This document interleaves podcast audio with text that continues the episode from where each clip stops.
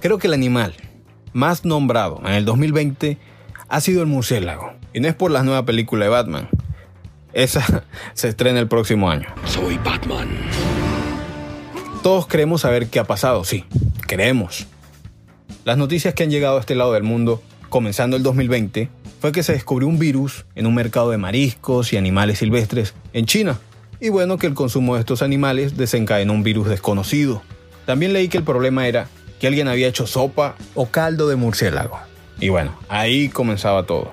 El protagonista principal era el murciélago. Y comentarios como, ¿a quién se le ocurre hacer sopa de murciélago? ¿A quién? Deje quieto lo que está quieto.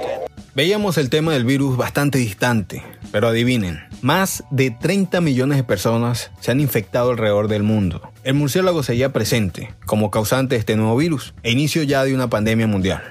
Aunque sabemos que también en ese mercado vendían ratas, zorros, mariscos y muchos animales que al verlos diríamos, "Mm, ese monito no se lo van a comer, ¿verdad?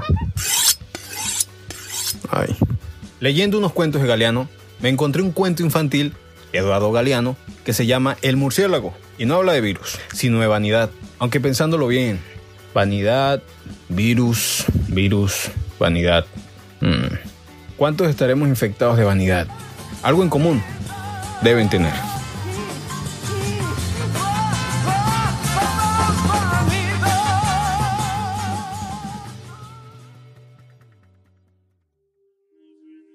El murciélago. Cuando el tiempo era muy niño todavía, no había en el mundo bicho más feo que el murciélago. El murciélago subió al cielo en busca de Dios. No le dijo, estoy harto de ser horroroso, dame plumas de colores, no, sino que le dijo, dame plumas, por favor, que me muero de frío. A Dios no le había sobrado ninguna pluma. Cada ave te dará una pluma, decidió.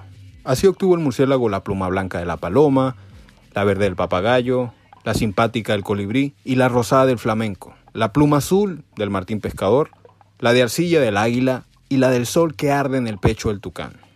El murciélago, frondoso de colores y suavidades, paseaba entre la tierra y las nubes. Por donde iba quedaba alegre el aire y las nubes, y las aves mudas de admiración. Dicen los pueblos zapotecas que el arco iris nació del eco de su vuelo, pero la vanidad le hinchó el pecho.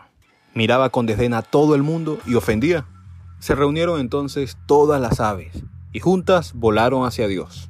El murciélago se burla de nosotras Se quejaron. y además sentimos frío por las plumas que nos faltan. Al día siguiente, cuando el murciélago agitó las alas en pleno vuelo, quedó súbitamente desnudo y una lluvia de plumas cayó sobre la tierra. Él anda buscándolas todavía, ciego y feo. Enemigo de la luz, vive escondido en las cuevas, sale a perseguir las plumas perdidas cuando ha caído la noche y vuela muy veloz, sin detenerse nunca, porque le da vergüenza que lo vean.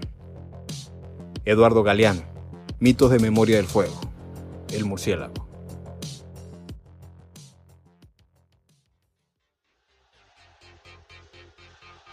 Hola, espero que te haya gustado este relato y vamos a seguir buscando en cada rincón historias fascinantes para ti. Por eso te quiero pedir un favor. Sería genial que nos apoyaras y yo sé lo que puedes estar pensando. Ay, ahora qué tengo que hacer.